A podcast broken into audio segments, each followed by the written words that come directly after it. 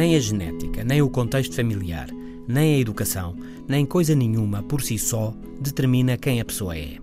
Mas tudo influencia. Grosso modo, a ciência indica hoje uns 50% para a biologia e outros 50% para o envolvimento social e educacional. Mas claro, a interação entre estes dois mundos é o decisivo. A obra recém-publicada How to Raise an Adult, Como Educar um Adulto, de Julie Ames, da Universidade de Stanford, chama a atenção para os jovens sobreajudados. Ajudados demais, sem problemas e sem necessidades de tomar decisões.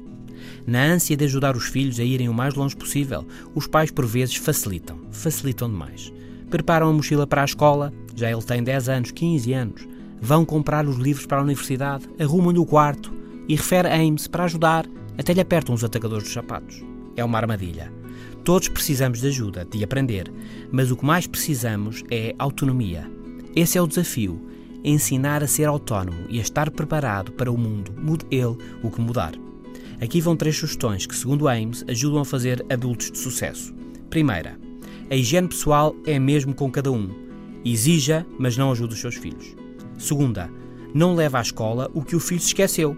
Mas é que é importante, sim. Mas se ele não viver o problema, se não ficar sem o que se esqueceu, dificilmente mudará.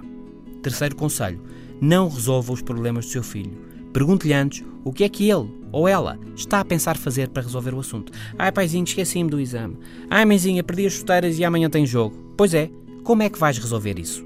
Ajude-o a ajudar-se. Autonomia talvez seja o mais importante no novo normal. Bom fim de semana.